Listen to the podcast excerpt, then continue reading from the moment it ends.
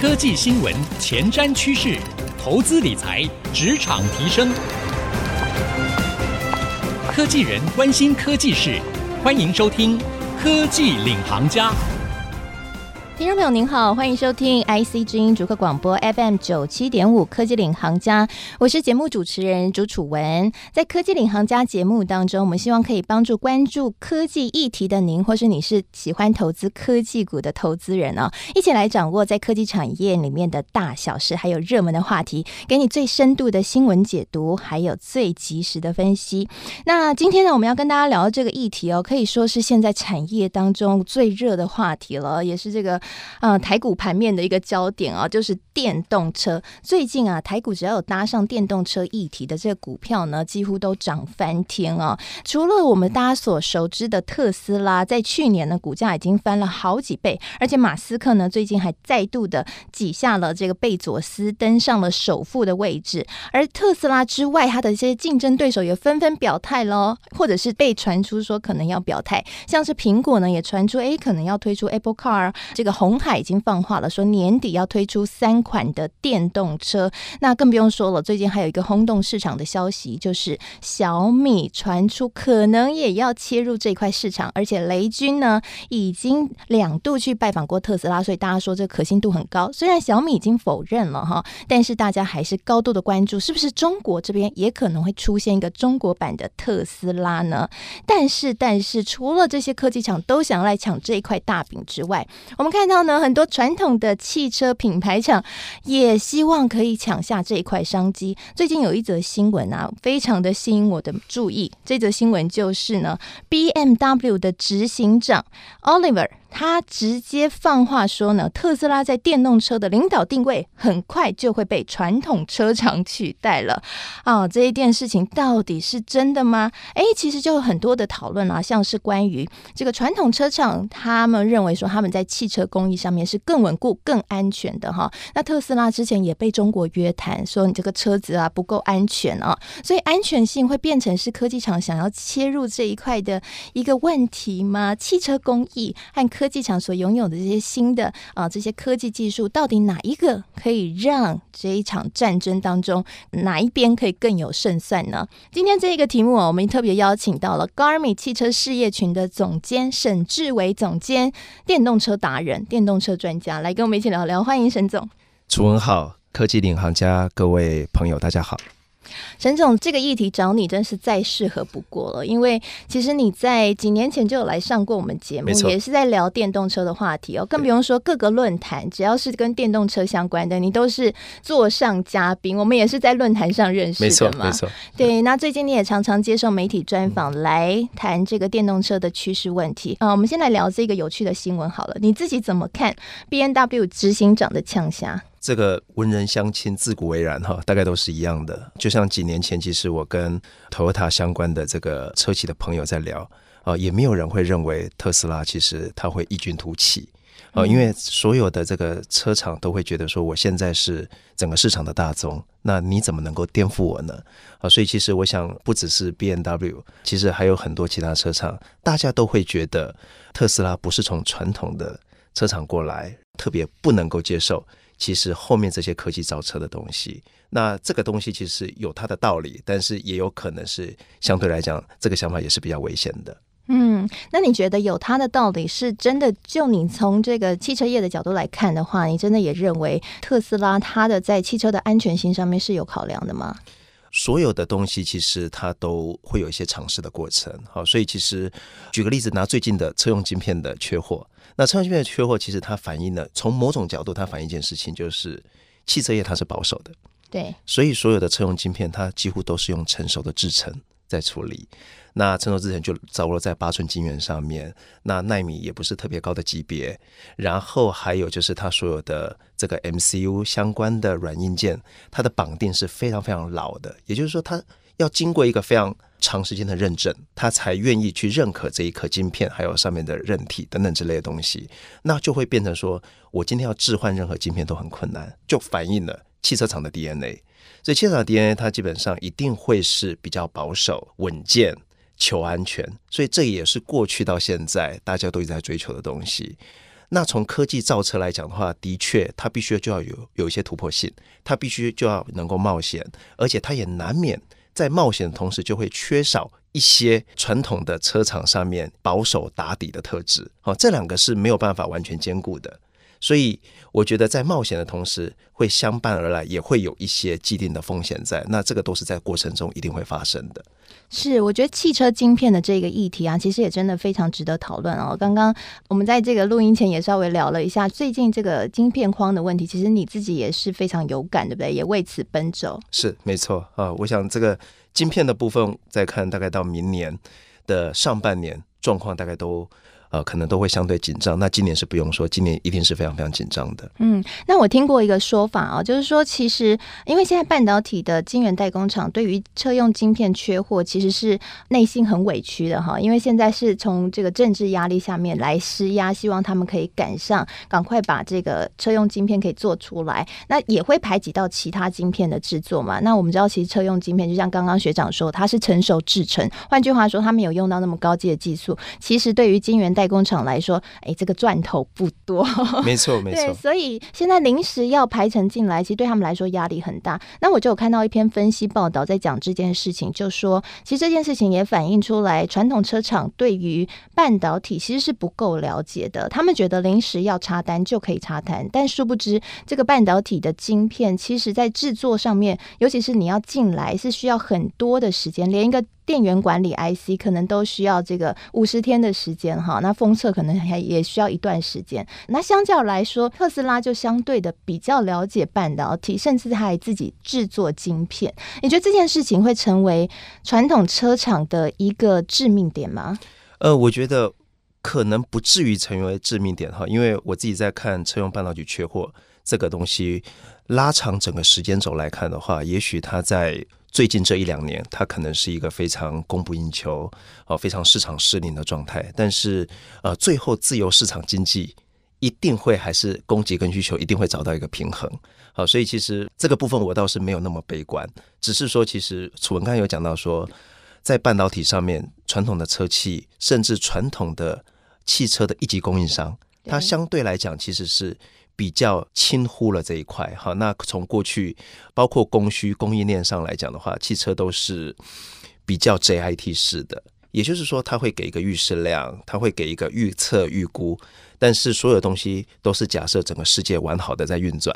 对，那在这一次的狂潮之中，其实当被大量的这个宅经济，好，不管是 gaming 啊、五 G 啊等等这些东西排挤到的时候。车用的半导体占全部的半导体大概只有十 percent 左右，差不多，只有十 percent，那比值是不高的。会缺成这样，其实就是因为大概就是抢不回来。刚才我们有讲到毛利啊等等之类，还有甚至 lead time 的关系。所以当我们现在在看很多晶片的下单，我们必须都要有那个心理准备，它可能 lead time 有些甚至要长达到五十二周了。五十二周，有一些 lead time 要五十二周，从二十六周到五十二周都有。哇，所以现在已经是双倍时间。那对于汽车厂来说，这件事情应该会变得非常的苦恼吧？尤其他们在抢占市场，看谁可以推出最新的电动车这件事情上面，就变得是会有有点卡卡的，对吗？对，真的在电动车上面，其实反而不见得有缺。啊，因为其实、uh, 呃有一些部分在电动车上面，它可能用到的是比较先进的制程，对，啊，甚至楚文刚才有讲到的，就是它可能自己开发晶片，反而是在燃油车上面，燃油车上面还是有很多车用晶片，对，缺的反而是那一块，而且往往是最不起眼的东西，过去可能最被忽略的东西，那其实都不是什么大不了，但是缺一片就是少一台车，嗯，所以那个就没有办法。这是现在遇到的困境。对，刚刚学长讲到一个重点啊，就是我们都在讲车用晶片，但其实它切两块，一块呢，这个车用晶片可能是传统的汽车，我们说燃油车；那另外一块呢，可能会是电动车，然后是甚至我们说是未来车，就是是自驾车那个部分才会用到比较先进的制程啊。那我们看到像传统车厂一些大的品牌厂，我们举例来说哈，BMW 它可能也在往这一块来迈进，它也想要呃往电动车甚至到自驾车这一块来迈进。我们是说自动驾驶分成好几个阶段，那就沈总的观察，现在传统车厂在往自驾车迈进，跟特斯拉的距离大概落差多少？呃，我觉得这个是一个动态的东西，这是个动态的东西，因为它跟每一家车厂对于安全的定义其实不太一样。我举个例子好了，最近也有则新闻，吉利跟沃尔沃其实重新在 CASE C A S E 这个四化，所谓的四化 C A S E 指的是 Connectivity 联网。A 是 autonomous driving，然后 S 是 sharing，E 是 electronic。哦，就是说这个整个联网化、自动驾驶化、共享化跟电动化上面，吉利要跟沃尔沃会做全面性的合作。那为什么跟 Volvo 会做合作呢？因为他在很多年前其实就开始研究自驾车，但是他并没有那么快把它商品化。那特斯拉呢？它是很快速的就让它商品化，甚至它现在把整个车种往下打。所以其实我觉得大家都在这上面做积累。那为什么在这上面做积累？原因是因为新能源车刚出来的时候，它的对手是燃油车。那这个燃油车呢，会很容易被打趴。为什么？因为新能源车它背后有政府的环保来做 support，还有另外就是只要新能源车它有把科技感跟奢华感带进来，物超所值。啊，所以大家会非常愿意去拥抱它。那我也相信今天的听众有很多，大概可能都是特斯拉的车主。那这个大家都是非常早期的这个玩家，都是 early adopter，大家都是科技玩家。所以对于错误，对于很多东西容忍性，愿意冒险性，那是高的。好，那那一块其实我觉得是奠基于在特斯拉能够这么早进入市场。但是一段时间过后，大家问的就不再是电动车能不能打败燃油车了，因为。电动车的能源会变标配，大家下一个问题会是：如果大家都是新能源车，什么样的车其实它会赢？那如果什么样车会赢的话，会回到科技感跟奢华感可能已经不够了，开始会有很多小车 entry level 的车子会出来。那这一些东西最后会归结到什么样的电动车能够胜出？那以我个人的浅见，就是我觉得其实最后谁能够真的掌握自动驾驶的精髓，越快能够掌握到。比较好的 level 会越容易胜出。是，刚刚沈总讲到一个重点，就是接下来我们可能会看到很多 entry level，就是平价的电动车出来，其实就是这个趋势下所带动，其实是整个市场的转变啦。就是刚刚讲的要对抗燃油车哈，所以我觉得这个市场要观察分成三阶段，就是燃油车，然后接下来是。初级电动车就是变成能源车，然后下一步其实才是我们说的自驾车。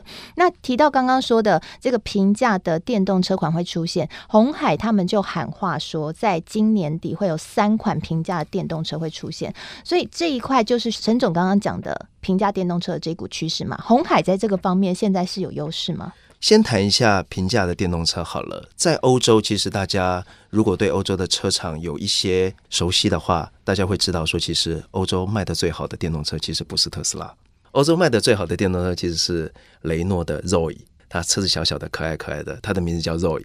然后呃，另外一款是 Volkswagen 的 ID.3，这个也是一款小车，小的电动车啊。那这是两款卖的最好的车子，第三才是 Model 3。所以其实这个风潮已经在成型了，也就是说，呃，小型 entry level 的电动车它已经逐渐在席卷。那可以想见的，将来特斯拉其实一定不得不它也会往下打。那如果回到楚文刚才讲的红海，那红海其实没有人想在这上面做缺席。对，所以对红海来讲，甚至包含其实我们过去这段时间所看到小米也是一样的。大家都希望在这个潮流之中不要被淹没，在赛道中能够超前，所以红海大概就是在这样的基础上面，他不断的希望能够很快的能够救援到这个赛道里面来。嗯，刚刚沈总提到了一个重点啊，就是现在呢，在电动车的市场上面，为什么会这么火热？主要的原因就是因为大家都看好它将会是最重要的一个科技的载体啊，就会科技的硬体就会是电动车，所以呢，各个品牌厂才会在上面来插旗。接下来呢，我们要继续来请教 g a r m i 的汽车事业群的总经理沈志伟总经理。其实我们之前也跟一些朋友在聊的时候，也都聊到他的这个 SpaceX 最近筹资非常。非常的顺利，让他可以重新登上首富地位。那 SpaceX 其实它的这个星链就是要把这个卫星通通发射到天空上，大家就说呢，它其实是要为它电动车布局。那以后呢，它的这个车子的车联网可以最完整、最快速。那在这一块的话，目前传统车厂，你觉得有因应的方式吗？这一块会是成为特斯拉在自动驾驶上面可以永保领先地位的决胜点吗？Elon Musk 他是屡出奇招嘛，而且他在很多的布局上面都有异于常人之处。我觉得很难百分之百去预测说特斯拉种种的布局到最后会不会有跳跃式的成功，或者是他可能是白忙一场。但是可以想象的是，我觉得特斯拉在通信还有在 AI 自驾上面的布局一定是比别人快，至少从现在看起来它是比别人快的。啊，那回过头来就是说。传统车厂它背后所代表的其实是一个完整的汽车的生态的供应链。那这些东西其实都是一个非常重要的讯息，就是说传统车厂它在原本的赛道上，它本来是以一个牛车的速度慢慢在前进。原本对身后的这个小弟，其实他是完全不以为意的。就这个身后小弟开始急起直追，如果是这样的话，他就会开始撼动到这个基业，大家就会加速。那大家加速的结果，其实是呃两边会各自就自己所不足的部分，会开始去做补充。举个例子，在传统车厂上面，他会开始大量去招揽科技比较 digitalized、比较数位型的人才，好，然后来打造一些他所不能够打造的东西。但是如果是一些科技造车的，楚文有提到小米，小米他虽然否认造车，但是他否认的话是这样说的：小米说，我们还没有到达要建立项目的时机。其实就吊人家胃口。对，而且其实某种程度从我的观察。他已经坐实了，他就是要造车，他只是那个时间还没有到。问题是小米造车是必然，但是小米造车的成功率有多高，这是大家的问题。小米造车能不能成功，背后也可能代表 Apple 能不能成功，因为他们都是类似的身份，希望能切到电动车的市场。它会不会成功？成功的定义是什么？成功定义是能够在最短的时间里面取得经济规模，这个叫成功。那什么叫最短的时间？以我们的看法，我们觉得大概在二零二三年、二零二四年，如果所有的车厂，不管是传统车厂或是科技车厂，它没有在市场上推出有意义的电动车的话，大概就直接就被淘汰了。这也是为什么红海的董事长刘扬伟，我想他一直都是比较有急迫感，他很希望很快速，就像今年可能要推三款，然后明年可能要推多少款，什么时候要卡什么位置。这个东西是重要的。那二零二三快到了，二零二三快到了，所以两年。对，当然这两年的时间会是百花齐放、百家争鸣，但是最后会留下来的就是能够具有经济规模的公司。这个是小米其实自己要去思考的。其实合纵连横一定是免不了的。沈总，你认为他会跟吉利和百度合作吗？我们回过头来看，一辆电动车要成功，它的特质是什么？小米它拥有的是。互联网的思维，它拥有的是 IoT，它拥有的是软件还有通信的能力，但是它缺什么？它缺自动驾驶，它没有自动驾驶，它缺乏什么？它缺乏对汽车产业供应链的理解跟掌握。关键的它都缺啦，两项关键是缺的，但是在这个世界上，它是一个打群架的。如果不是打群架，MIH 不会号召七八百家厂商一起就业。它是个打群架的时代。刚才楚文也提到，小米会不会跟百度，会不会跟吉利联手？这个东西其实很难猜测，但是如果小米缺的是自动驾驶，百度或许能够补它自动驾驶的不足；小米缺的是传统车厂的供应链，好，或是新兴车厂的供应链，吉利或许有可能补它的不足。那在这样的状况底下，这种结盟就是有可能的。那不要说是小米了，百度跟吉利本身就已经是结盟了，因为百度自己也要造车。那百度比起小米来讲的话，它更多了自动驾驶的东西在里面。好，所以其实我觉得各家是。百花齐放，那我们现在去预测说谁会胜出？其实我觉得也许都言之过早，但是我非常可以肯定的就是两边都会向自己不熟悉的地方靠拢。因为我们听众很多是科学园区的上班族嘛，哈，所以像是这种半导体人才，未来如果你可以进到传统汽车行业里面去帮他们打这场仗，或许这个身价会不一样。是没错。那我因为台湾本身来讲，我们不是一个造车大国，对，好，所以我们呃必须用另外一个思维去看。什么东西是电动车上面的关键？台湾的硬体跟软体都是有机会的。台湾的硬体一路从刚才讲的晶圆代工、封装，好到设计，甚至到这个各种的感测器、camera 也好，呃，所有的伺服器，甚至到云端的伺服器、车机，这些东西都是。那软件上面其实 AI。或者是这个 voice 好等等之类，然后资安防护这些其实都是构成整个电动车或是自驾车不可或缺的一部分。所以其实我觉得台湾各方方面面机会还是大的。是。那最后一个问题我想问，因为刚刚听沈总的分析，我发现呢，在电动车市场现在的竞争模式有三步。那第一步呢是从这个燃油车变成能源车，第二步呢是从能源车变成自驾车，那第三步呢，我觉得是现在特斯拉正在布局的，就是自驾车之后，还可以结合这个他所谓的 SpaceX 这样卫星 FSD 订阅制，让车子变成是不卖钱，他靠订阅来卖钱哈。因为现在这个 Tesla 的 FSD 订阅制就被认为说是他未来可能是主要的收入来源，他未来就是要靠订阅来卖钱。不过也有人打脸，就也有分析说呢，Google 觉得这个其实并没有什么。沈总你怎么看这样的一个布局呢？其实我们只能说马斯克是不是真的想得非常远？那他想得非常远，看起来传统车厂要追真的很辛苦哎。我觉得呃，如果回到说到底谁会胜出，我个人的看法是，传统车厂有些人会胜出，科技造车也有些人会胜出。他们谁都吃不了谁，两边都各自会有存活者，两边只有真的能够做到经济规模的，才有办法存活。那至于说大家去推断说，哦，这边会吃掉那边，或者那边吃掉，我觉得应该都不会，因为他们都各有擅长。但是我觉得最后现在是大家百家争鸣的小日子，大家都可以过。